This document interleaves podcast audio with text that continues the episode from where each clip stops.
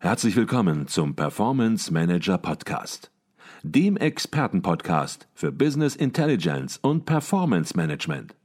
Inspirationen, Know-how und Impulse für Controller und CFOs, die noch erfolgreicher sein wollen. Ihr heutiger Gastgeber Peter Blum.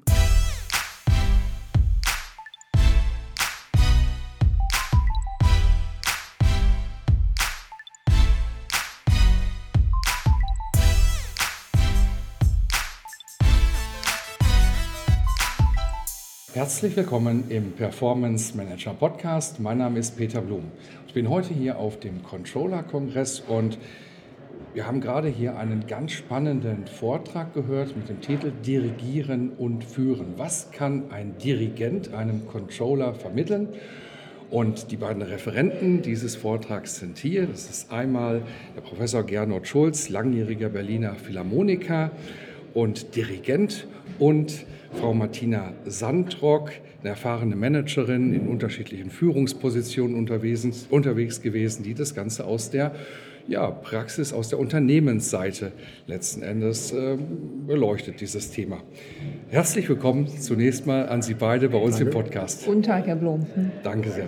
Herr Schulz, fangen wir vielleicht bei Ihnen äh, einfach direkt mal an. Sie sind ein international gefragter Dirigent wurden von Karajan und Bernstein gefördert, haben renommierte Orchester geleitet, darunter auch die Berliner Philharmoniker. Jetzt gibt es viele Dirigenten, aber es gibt auch erfolgreiche Dirigenten. Was macht einen erfolgreichen Dirigenten aus?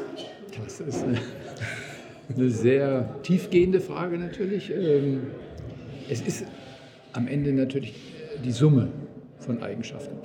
Die Summe von eine Menge von Qualitäten, die äh, gehen von der intensivsten, aus, intensivst möglichen Auseinandersetzung mit den Partituren bis dahin eben, und das ist das, am Ende das Entscheidende, es, das, was dann als Sinn der Partituren man sich erarbeitet hat, das zu vermitteln an das Orchester. Also mhm. die Fähigkeit, ähm, Engagement und Entwicklung der Musiker, die zu ermöglichen.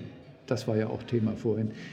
Wir sehen, wir Dirigenten sind viel mehr Ermöglicher als das, was es von außen zu sein scheint, so irgendwelche direktiven äh, Kräfte zu haben, die sind minimal, die müssen an manchen Stellen kommen, aber mhm. im Grunde müssen wir es erreichen, dass wir die Menschen erreichen und wir mit dieser Sinngebung eine, ein Miteinander und ein Engagement bei den Mitarbeitern, mhm. Mitarbeiterinnen bekommen. Ich glaube, aus Ihrer Antwort spürt man schon, dass das ein komplexes Thema ist. Hier spielen verschiedene Facetten zusammen. Sie haben das Orchester, dann natürlich Ihre Kraft, Ihre Stärke, Ihre Führungspersönlichkeit und natürlich, es muss auch beim Publikum ankommen. Wenn es nicht beim Publikum ankommt, dann äh, ist es auch nicht wirklich optimal. Vielleicht ist die Frage einfacher zu stellen in Richtung Controller.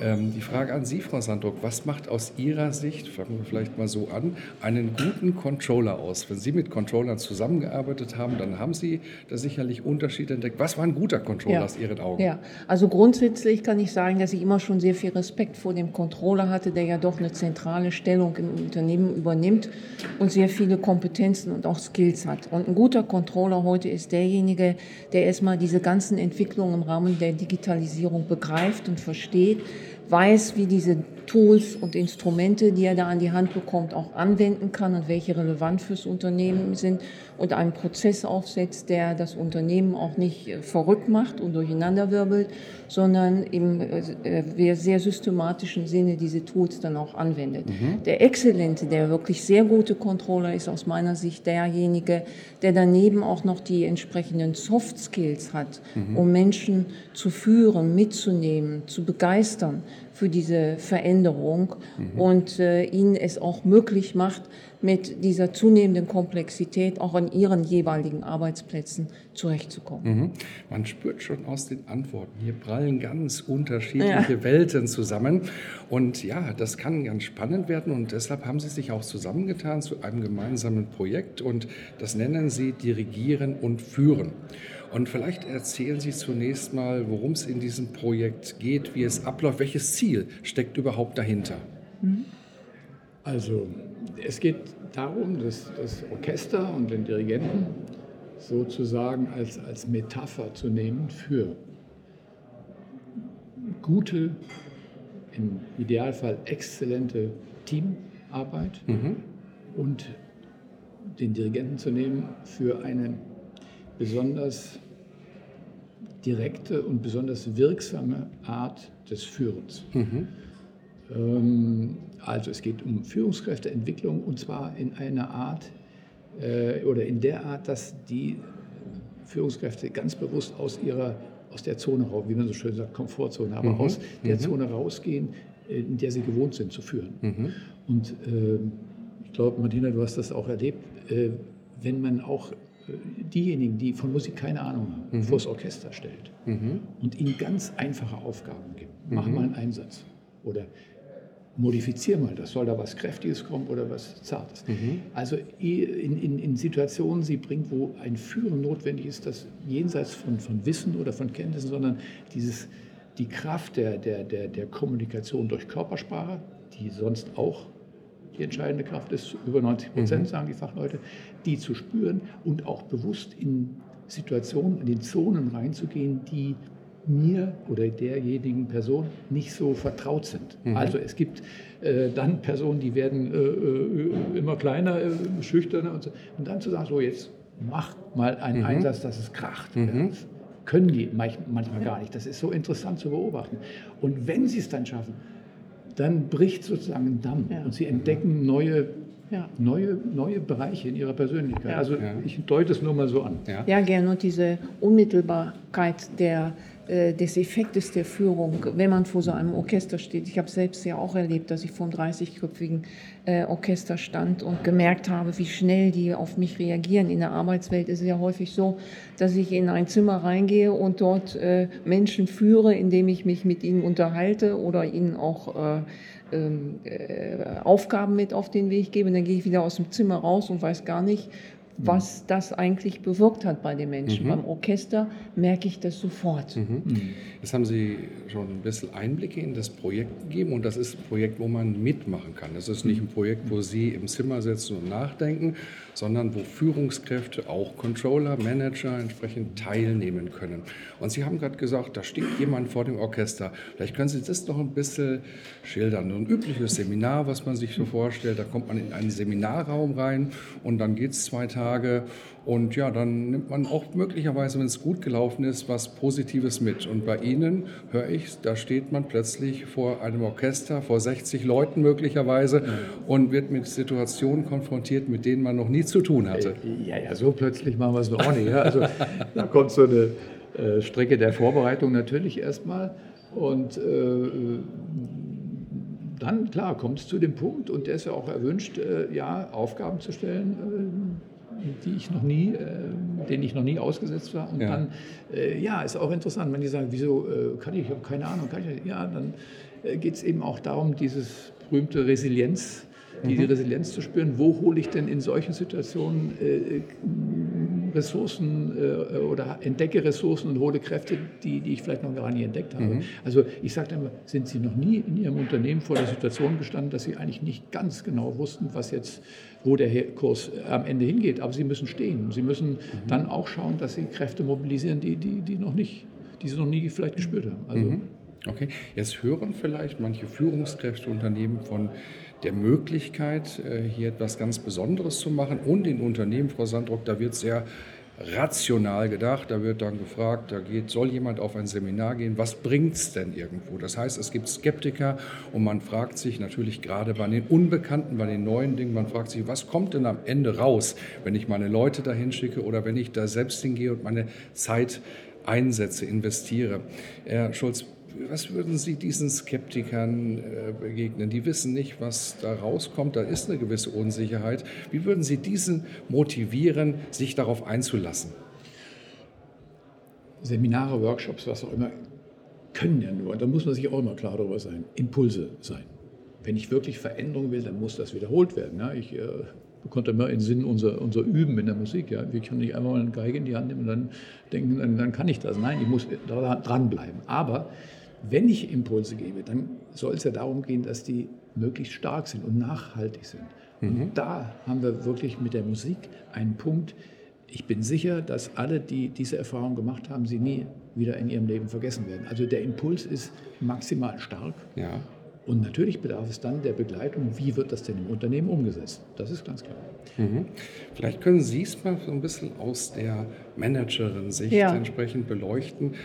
Sie haben das ja auch mitgemacht, Sie nehmen da ja auch nicht nur teil, sondern Sie sind Teil des Seminars. Ähm, wenn man das überhaupt Seminar nennen kann, da scheue ich mich schon fast, das Seminar zu nennen. Ähm, was können Führungskräfte oder auch Controller ganz konkret mitnehmen?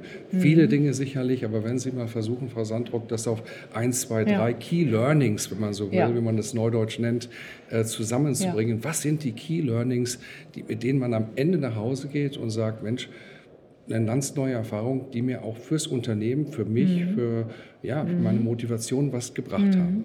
Also ich bin ja erstmal ganz alleine zu diesem Training gegangen und war in einer bunt gemischten Gruppe und habe dann schnell entschieden, wenn wir wirklich im Unternehmen daraus einen Nutzen zielen wollen, dann müssen wir da zusammen hingehen. Also Führungskräfte wie auch die Mannschaft. Denn äh, eine ganz wesentliche Erkenntnis aus diesem Training ist äh, einmal, welche Unmittelbarkeit Führung haben kann auf Mitarbeiter, aber auch, wie man aus völligen Individualisten, denn Musiker sind nichts anderes als Individualisten, die den ganzen Tag über alleine üben und dann zusammenkommen, wie man die zusammenschmiedet und wie man da ein Kit zwischen den Musikern äh, schafft. Das lernen sie, wenn sie gemeinsam mit ihrer Mannschaft, nicht alleine, sondern gemeinsam mit ihrer Mannschaft dieses Erlebnis haben. Das ist äh, dieses äh, zweite, dieser zweite Nutzen. Und ähm, das dritte, das kann ich vielleicht eben aufgrund eines äh, Beispiels auch erklären. Wir hatten einen relativ zurückhaltenden Key Account Manager, der stand dann auch äh, an einem gewissen Moment vor dem Orchester und war am Dirigieren und machte das unglaublich gut. Das hätte ihm wahrscheinlich keiner zugetraut. Und er hat einen solchen Applaus von all seinen Kollegen bekommen. Das wird er wahrscheinlich in seinem ganzen Leben nicht vergessen, weil so etwas hat er noch nie erlebt.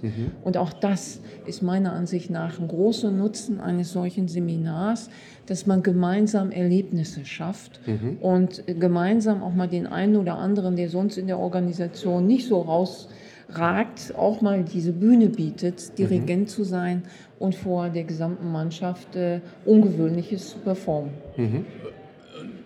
Im Kern geht es doch auch darum, korrigiere mich, wenn du es anders empfunden hast, ähm, ein ganz wichtiges Element des Führens, die Menschenführung. Emo den emotionalen Teil dieses, dieses Prozesses, den so Ja. unmittelbar wie möglich zu spüren. Das können sie, Ja. glaube ich, nirgendwo besser als vorm Orchester. Ja. Orchester. Jetzt mal eine ganz andere Frage. Führungskräfte ja, stehen vorne, stehen an erster Position, müssen Selbstbewusstsein haben, müssen Orientierung geben. Deswegen sind es Führungskräfte. Und ja, Sie in Ihrem Seminar ja, wollen natürlich etwas leisten, wollen etwas geben in erster Stelle. Aber was nehmen Sie eigentlich persönlich raus, wenn Sie diese Führungskräfte, die Manager sehen vor dem Orchester? Dann werden Sie sich manchmal auch Gedanken machen, schätze ich mal, Herr Professor Schulz, sagen, Mensch, wie übertrage ich das jetzt aufs Business? Wie bringe ich das zusammen? Was nehmen Sie mit als Dirigent, wenn Sie selbst dieses Seminar halten? Das ist so, so, so schön und auch interessant zu er erleben, auch nochmal dann sozusagen im Spiegel zu erleben, wie das Führen am Ende, ganz am Ende, eine Frage der Kraft, der Persönlichkeit ist. Ja, Ja. Wir stehen als Führungskräfte auf der Bühne. Auf der Bühne, ich sage immer, auch im Seminar zu stehen, heißt im Grunde nackt zu sein. Sich zu verstellen, wird immer gleich bemerkt.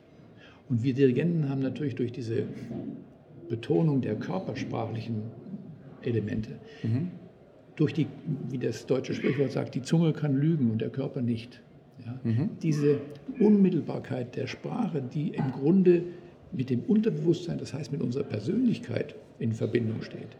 Das zu lesen, zu erleben, wie, wie ja, am Ende die Persönlichkeit, die Kraft der Persönlichkeit entscheidend ist für die Kraft, die ich äh, äh, aufbringen kann und am Ende auch umsetzen kann beim Führen.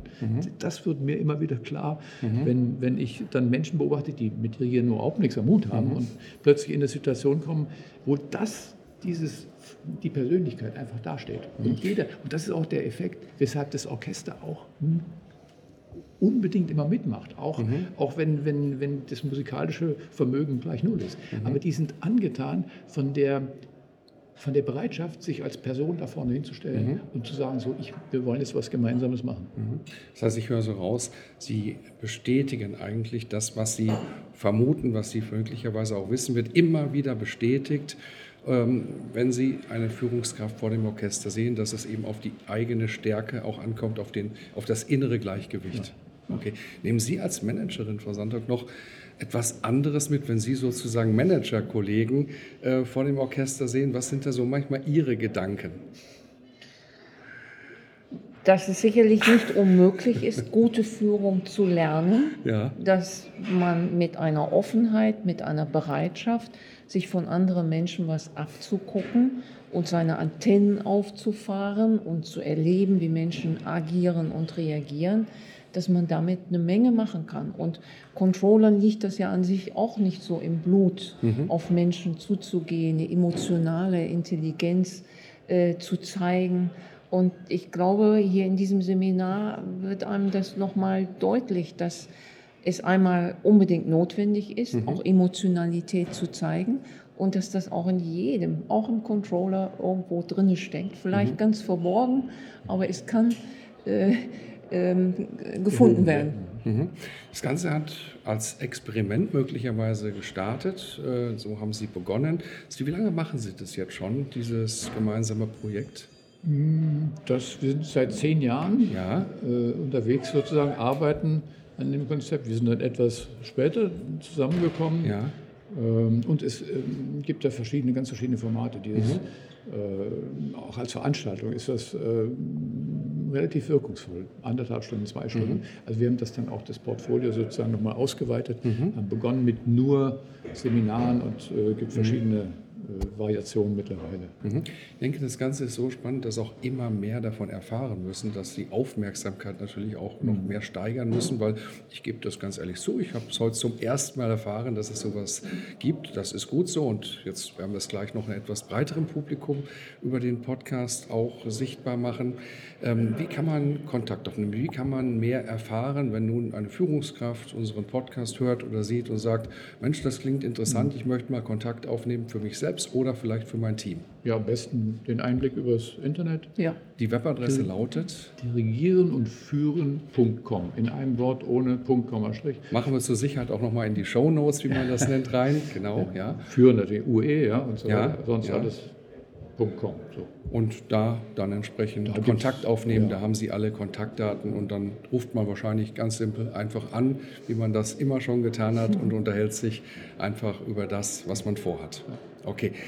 Die letzte Frage bei uns im Performance Manager Podcast ist immer die gleiche und die möchte ich natürlich auch Ihnen stellen und da bin ich natürlich jetzt ganz, ganz gespannt, was äh, Sie für Antworten geben.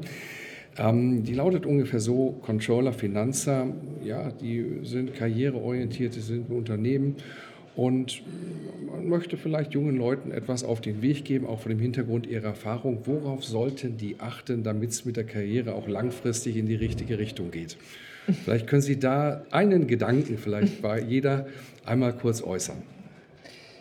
Ich glaube, nicht zu kurzsichtig zu sein, sondern wenn man eine langfristige Karriere äh, vorhat, dann sich auch möglichst breit aufzustellen, in möglichst viele Bereiche schon zu frühen Jahren äh, zu kommen, zu gelangen und damit eben auch sehr viele unterschiedliche Menschen im Unternehmen kennenzulernen, deren Blickwinkel, deren Perspektiven und damit auch Menschenkenntnis zu gewinnen. Okay. Das ist, glaube ich, ein ganz wichtiger Schritt ja, für junge auch, Menschen. Mhm.